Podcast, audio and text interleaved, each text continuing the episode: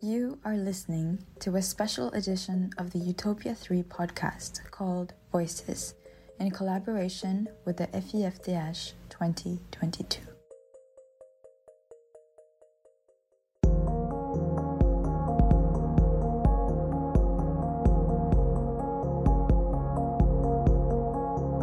In this episode of Utopia 3, we'll talk to Michal Weitz, whose documentary The Blue Box is about memory and history and the often conflicted relationship between the two. Weitz is the granddaughter of Joseph Weitz, known to history as both the father of forests in Israel and the architect of transfer among Palestinians. Spearhead of the Jewish National Fund, an organization responsible for the acquisition of hundreds of thousands of acres of territory within the boundaries of the former Palestinian Mandate and the current state of Israel. Joseph Weitz's complex moral legacy mirrors that of the state which he helped found. His granddaughter's remarkable film explores this legacy, its ongoing relevance to Israeli Palestinian relations, as well as her and her family's difficulty reconciling the myth of Joseph Weitz with the man.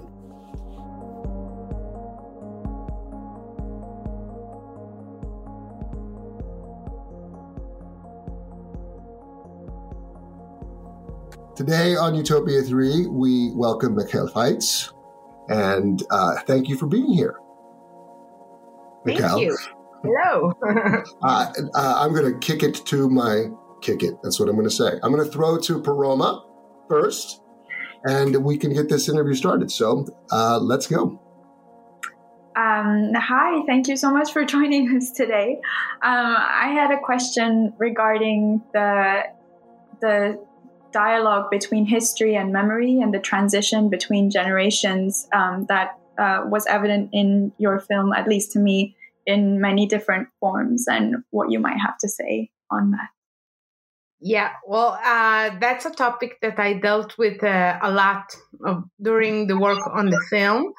Um, I, I, think it's it's a major uh, issue uh, here in Israel and in almost every country that has that is dealing with a very dark history.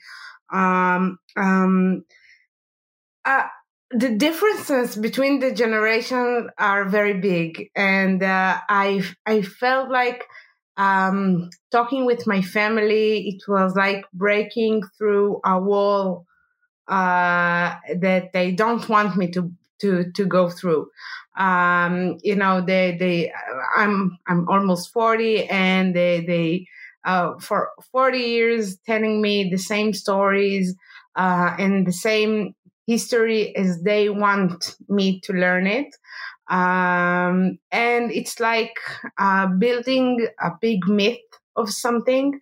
Uh, I don't know. Maybe maybe they, they they want to protect us from dealing with uh, complicated history and painful history.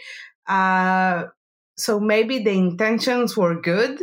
Uh, during the work on the film, I realized that there is a whole generation here that isn't doesn't doesn't wear uh, um, for things that happened here 70 years ago uh, you know, we are learning, learning at school about Napoleon and uh, uh, Greek, the, the old Greek and everything, but we don't learn about our own history just around the corner here. Um, so I, I, I can, I, I'm talking with younger generation today and people a bit upset that, uh, nobody is really talking, uh, about this with us uh, we're grown up now and we we have to to know what happened and we have to to hear uh, the truth. And you know what? We can deal with our uh, national heroes uh, although they are not perfect and they did also bad things. Uh, we can handle it. Uh, it's for the sake of our future. Uh so so I think that the, the intergenerational gap is very present in the film because it's very present uh, in our lives here. And I think that uh, the older generation has problem to talk about this issue because they're afraid that if they will open this Pandora box, um, all the demons will go out and and and and the um, the, the, the, the strong uh, Israel as we are today will fall apart or something will happen to us if we'll admit that we did something wrong and we want to fix it. Um, so, and the younger generation look at it at the opposite, uh, uh, exactly the opposite, because we think that uh, if we admit that we did some bad things or we say that we are sorry, uh, and we're acknowledging the Palestinians' history, uh, I think that Israel will become greater and bigger and stronger, um, and and just bury our head in the ground and and and and deny to this uh, part of history. I think that what makes us weak. Um, so I think this is a big, big, a huge gap between us. You know, the film on one level is a is a, a, portrait of your grandfather and your relationship to your own past, and trying to um, you know come to terms with generations of your own family. And obviously, it's set in an historical against an historical backdrop that is you know immediately more complicated and has uh, is a part of an historical debate that's been ongoing about transfer um, and about the process by which you know the state of Israel sort of gained the territory that it's got. And so I was wondering if you had any thoughts about how you have now kind of waded into this, because there are guys that have been, I mean, Ilan Pappé or Benny Morris, who are kind of having these fights and have had these fights. Um, you've done a piece of history. You were in the archives. You're presenting a version of of the history of your country. So I was wondering how you you felt about having made a statement that now is in play in in that ongoing conversation. I mean, it's a big responsibility. Yeah, that's a big responsibility, and I think that that that is one of the reasons that it took me 14 years to work on the film. Uh, it was very important for me to. Uh, um, I, I I knew from the beginning that this is a, a it's not even a sensitive topic. It's almost a taboo uh, in Israel. So I knew that I had to deal with it uh, as a researcher and historian, and not only just a filmmaker who wants to to tell a good story. Uh, um, I have to to deal to to do a, a, a, a, huge research and to deal with only facts and not uh, um, uh, it, it, has to be a grown-up film uh, uh that tells something uh, that is based on a solid fact uh, in order for the audience to actually listen to the story and create a debate after it. Um, so I think that the, the diary is is a very important document because it's very hard to argue with it. Uh, I didn't say th- those words. Uh, it's the words of Joseph Weitz, and he was there real time, uh, and, and, he writes about it few hours after something happened. He's writing about it. Um, so it's not my words; it's, it's his words, and I, I can see that even the uh, uh, the the tough audience is is finding it very hard to uh, argue with uh, because he was there. Um, and of course, all the documents that uh, uh, we found and brought on the film, it also was very important for us. It it's not our opinion, the filmmakers. It's it's it's it's simple facts uh, but it, it's facts that nobody uh, exposed to us. Uh, so um, we weren't aware of it.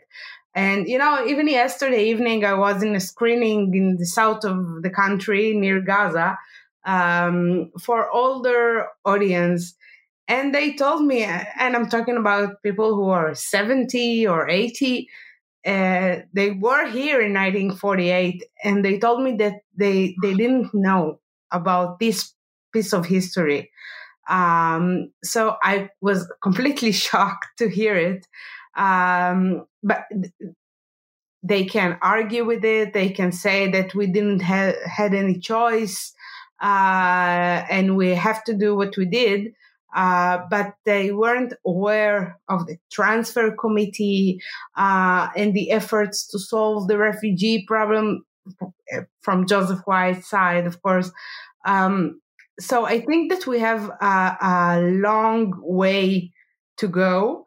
Uh, but for me, uh, uh, creating a film that doesn't try to argue with the past or doesn't try to judge the past, just try to raise critical questions and, and, and try to tell a different story. Uh, it was very important for me to to open the door to a wide audience in Israel and not to create, I'm sorry for saying, but not to create only a extremely left wing film that only few people will see and it it is almost like uh, preaching to the choir. Like what do you imagine a palestinian audience would would say would have to say about this movie? And do you have plans to to screen it uh, you know, in the West Bank or, or, or something like that. Is that even possible? I mean, it, it seems like it would be a really almost like transgressive thing to do. um, well, uh, I can say one thing for sure. Uh, this film was made to the, the uh, you know, it's for Israelis, for Jewish people, for the rest of the world people, but and last but not least, it's for the Palestinian people because uh, I don't feel that I need to tell the Palestinian about their history. I was so surprised to see how much they are, uh, uh, how much they know their history, and they learn about it in their schools and in their family. They always talk about the history of the Palestinian here. So the problem is on our side. Uh, they know their history perfectly uh, so I don't feel that th- this film is for them, although few Palestinians uh, already saw the film and the reaction is kind, kind of the same. Uh, everyone told me that it's very difficult for them to watch the film. It's heartbreaking. Uh, and some of them cried during uh, watching the film. Um, but they are very happy that a film like that is now brought to the Israeli audience. And uh, when the film came out in Israel, there were a lot of media and press and articles um, in, uh, in, in the newspapers and television, and people started to talk about 1948 and about the Palestinian history. Um, so it's a big achievement. Uh, um, as a country that doesn't want to talk about 1948, it's a big step for us. Uh, and uh, there is uh, now there is another film about uh, the uh, Palestinian village Tantura. I just screened in the Sundance, uh, also talking about 1948 and what happened in the Palestinian villages. so I think it's kind of a new wave uh, of younger generation and younger filmmakers and artists that um, are not afraid to talk about it and and think that this is our way to solve it one day. Unfortunately, we're still very far from from that point, in my opinion.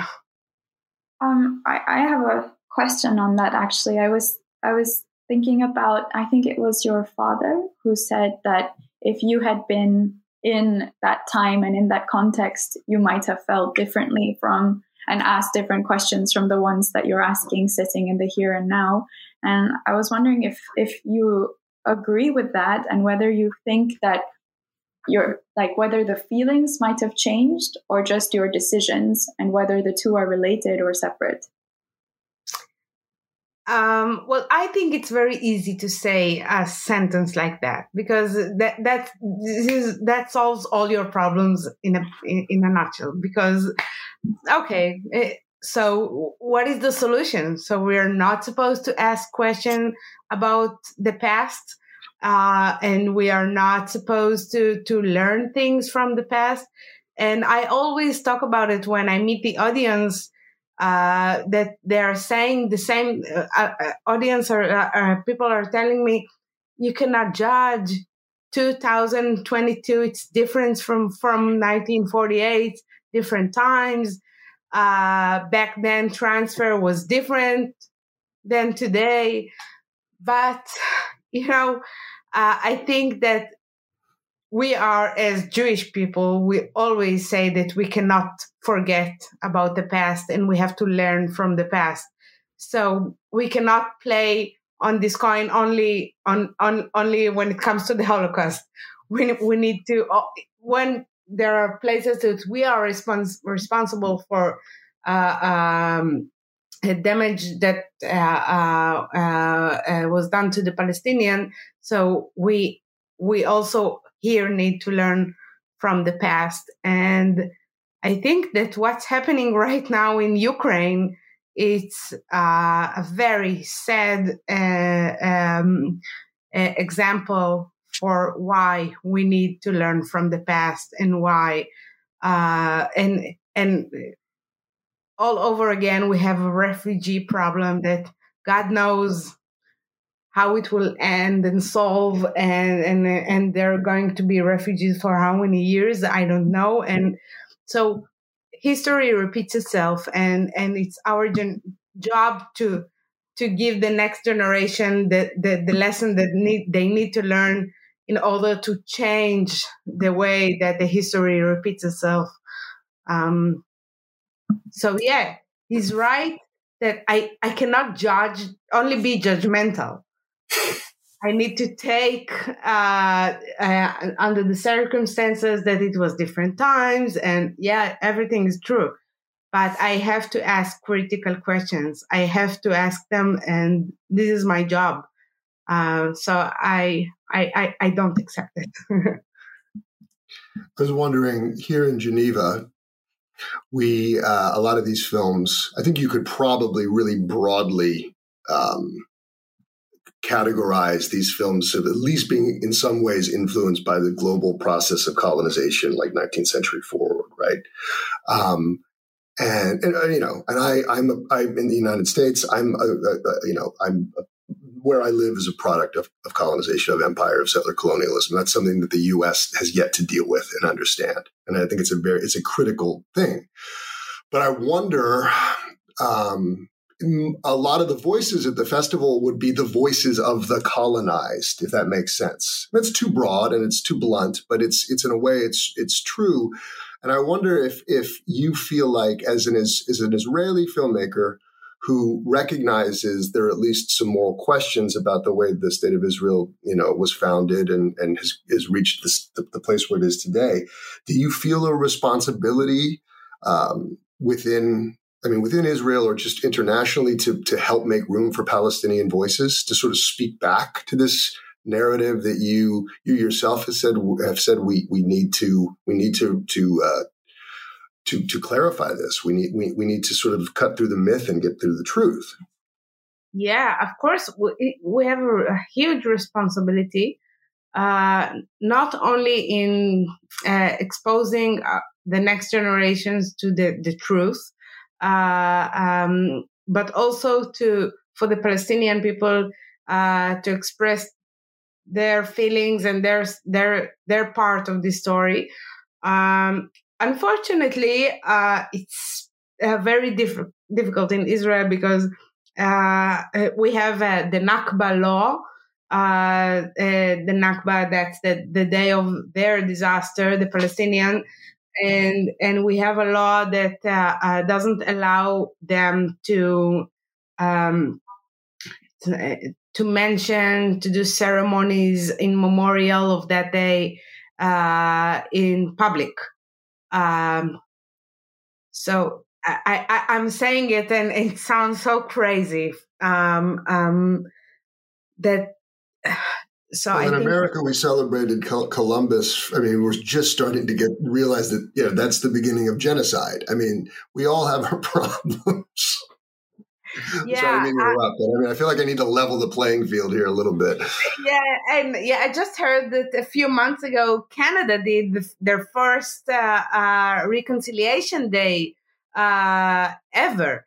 So I think we're not alone, but uh, uh, uh this Nakba law uh, is uh, um, an extreme example for how much people don't want to talk about it and don't want to make it a legitimate subject to talk about. And but I I hope that in the culture side of the country, uh, when we're writing books and uh, uh, writing songs and doing films, uh, so there will be opportunity. And I think that there is, but it, again, we're very far away from there uh, to express their side, for them to express their side of the story. I think and the Palestinians are a bit, uh, um, I lost the word in English, but uh, uh, no, no, they don't have a big belief in us uh, for solving this issue sometime soon. Skeptical, perhaps. Yeah, exactly. Thank you. I I, am sorry, my I have so many questions that I'm bouncing back and forth a little bit, but I was just thinking about this issue of responsibility that we've just discussed and the idea of the next generation. And I'm wondering if perhaps everywhere, I, I like we tend to make things that would hopefully change the narrative, but we also pass on the responsibility of actually you know dealing with that changing narrative and dealing with that real problem to the next generation and i'm wondering if it's almost too late and i'm thinking about how too late for us i mean for our generation that about in india as well how in certain spaces if you go they erect statues of um, national leaders but it's only a handful of them uh, you know the people who are uh, maybe who were muslim or who are um, uh, did not have a uh, who were you know of a different caste or perhaps didn't have a caste or were considered um, Dalits uh, are not included in this narrative of history. And now in India, we have I think the largest section of the population is young, and they've grown up in a school system where this is what they're being taught. It's this version of history, and most of them would go to state school. And then I'm thinking it's not that there aren't documentaries or other narratives that are being made, but where are they being shown and to what extent are they able to reach the, the, the children or the generation that may actually end up being able to make any decisions and did, is that something you consider like where would like the spaces in which you're showing this and to what extent it might or might not be integrated into a larger narrative yeah, of course. Uh, this was on my thoughts from the first day I started working on the film. Again, I didn't want to create a film that uh, it, it's it will be to uh, uh, sing for the choir. Uh, I wanted to reach wider audience, and um, uh, I I, I really I I want to uh, screen to reach uh, younger generation like teenagers in school uh, in Israel and also uh, in the United States, uh, mainly in Jewish young people in the United States. Uh, we started the conversation about it, but so right now I'm in touch with a youth movements, Jewish youth movements in the U.S and uh, I'm starting with uh, uh, um, Middle East classes in the U.S.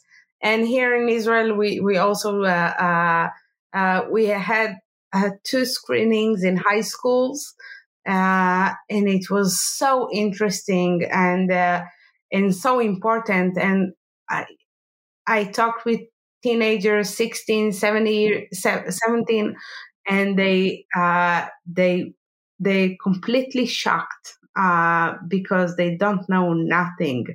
Uh, and I think they don't have to understand everything, but they, they have to understand that there is a piece of history, the, the most important one that they are not learning, not at home and not in school. Uh, um, and I think that the film helps them a little bit to ask the, those questions.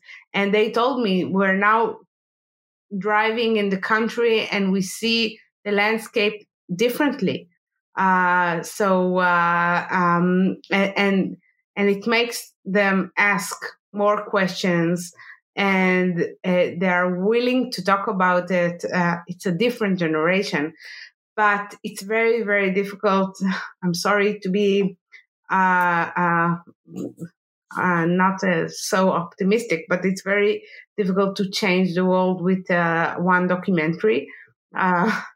so I guess it's a small step, but um, I'm really trying to to bring the film to the uh, to school system here. Uh, wish me good luck. yeah, I think that it's the type of film that you know I, I could see you and what what you've done and wanting it to get integrated into curriculums in a way that's pretty you know that, that should be maybe a permanent part uh, from the the the way that you've approached it and what the film ended up being. And I, I actually want to ask, uh, kind of relatedly, like, did you? I mean, how did you and how how um, drastically did your personal politics maybe change over the course of making this movie? Did you find yourself in com- completely different places from beginning to end, or?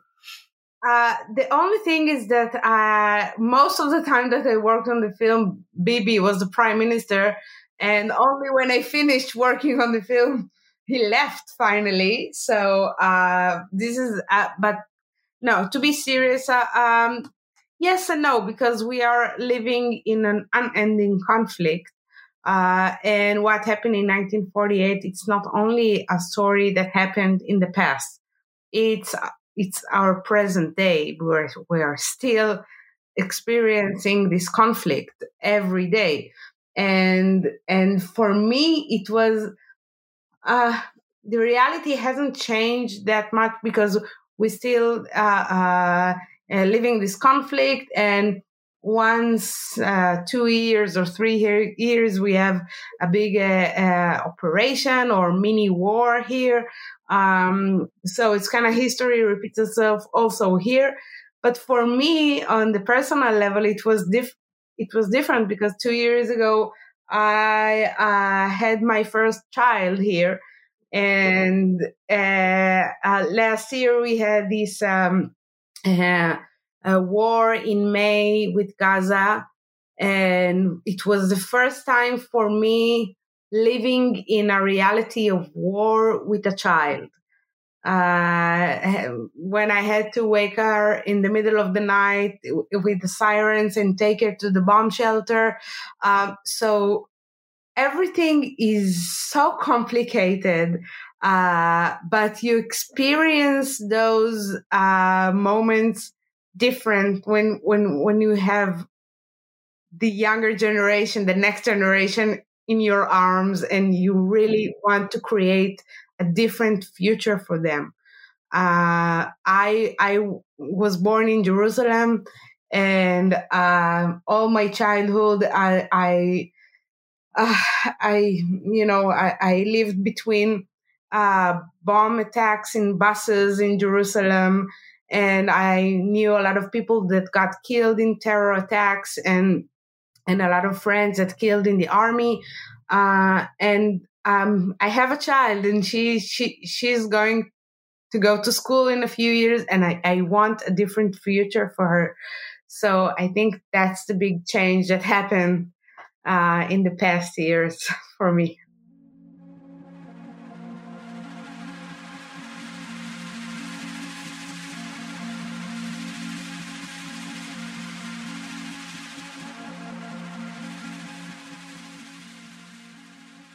I was wondering, I mean, and please tell me if this is too personal a question, but I wondered, like, how was the process of convincing um, your family members to to part- participate in this in this documentary where sometimes you were asking questions that they were not necessarily in agreement with or comfortable with? And were there people who just said no? And then like you know how how did you decide who to ask and who to include Um, well, I decided to bring all of Joseph Weitz's grandchildren because uh, his children are not alive anymore. So this is the, the closest generation that I had to work with. Uh, and I didn't tell them that I'm going to ask those questions. They thought that they are going to uh, speak about the myth, about the good things, about. Um, uh, so I, I, it, I kind of mm, uh, manipulated them. Sorry for that. attack. Yeah. but I knew that if I'm if I'll I'll I'll tell them that there won't be uh, any uh, willing from their side to come to the interview. Um, so that's what I did. And as you see in the film, my father didn't like the fact that I'm asking those questions. Uh, and actually, uh, every uncle in his way try to avoid uh, this uh, uh, topic or uh, minimize it and then to make it not so bad. So, you know, there, there were a few refugees. It's not so bad. um, and my father who really got mad uh, and actually we, we haven't spoke for a um, few weeks after the interview uh, but today everything is okay and he really loves the film and support me and the film so that's that's pretty good. Um, yeah but uh, this was my only way to bring them uh, to sit on the chair and and speak to the camera. Wow. But then did you did you show them the film before you finalized it to to show them I mean did you ask for their agreement in in showing what they did then answer to these uh, questions? Uh no. Uh I, I accept you have to my sign a waiver ahead of time, right? That's it. That's, that's yours. uh, I the only person that I showed them the film it was my father because that was the on he, he didn't allow me to use the interview uh, he was very mad at me and um, he said uh, to the camera that he doesn't allow me to use any frame of the interview um, and i i after uh, crying a lot i went to the editing room uh, and i decided to uh, integrate the interview in the film, although he didn't allow it. Um, and it was, I think, three months later, I called him to the editing room and I showed him a rough cut of the film. And it was very difficult. Uh, um, it was very difficult moment, but I think that in that moment he understood um, that that this is an important film and that uh, I did a lot of research and I'm I'm paying a lot of respect for the family and a lot of respect to my great grandfather and but I'm asking critical question with all this respect that I'm paying for everyone um, and it's not only just a provocative film that's going to uh, to uh, um, uh, to bring out our family bed. No, it's different. He saw that I, I, I, I, I was fighting in the editing room to, to, um, to work very gently with this material. So, uh, uh, that moment here, we started to talk about it and, and he agreed to, to participate in the film and the rest is history. I thought it was also really interesting how the way that you present the narrative from your great grandfather's journals itself also changes over the course of the film and over the course of time. So he begins, he's always very self aware and, uh, and very conscious of the implications of the decisions that he's taking. But over time, he becomes more and more focused on, on the, the larger goal, as it were. But I'm wondering because I, I believe you went through five thousand or so pages, right, of his of his of his writing. So how how did you sh- like what to what extent were you able to shape this um, narrative and how did you decide what to keep from everything that you read and what not to showcase? Wow. Uh, well, it, took me two years to do it. Uh, it was very difficult because uh, um, from 5,000 pages, I think at least half of them is so interesting. And it was very difficult for me to, uh, um, um, to take only, I think at the end of the day, it was 10 pages, uh, that got into the film. Um, so the, the, the choice work was uh, nightmare. It was very difficult. Um, but, uh, um, uh, it was very important for me to show uh, the person he was, although I didn't get to meet him. But uh, um, to you know, when we are looking about people from back then, uh, it's hard for us to think that they had uh, moral dilemmas and and and we are hearing and learning only the heroic story and we are learning only about the right decisions they made um, and here it was uh, important for me to uh, draw a portrait of a not perfect hero um, uh, and and and a human being um, that has all this complexity inside of him like we have today, like every person has. Um, so it was it it was very important for me. I have to say that uh, if one day I'll get the chance to do the director cut of the film, uh, it I think I'll put in back the um, I don't know 200 pages of diary that I left in the editing room.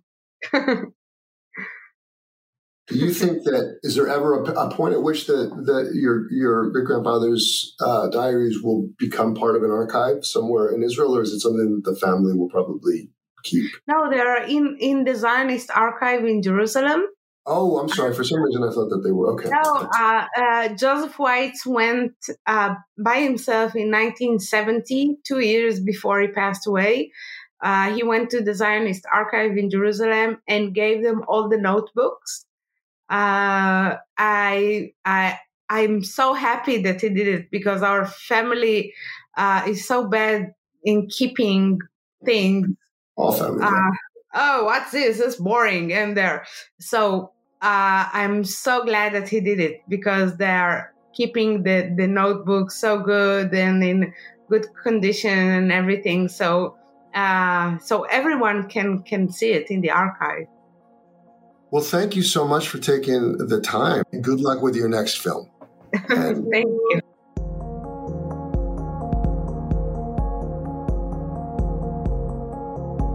Thank you for listening to a special edition of the Utopia 3 podcast called Voices in collaboration with the FIFDH 2022.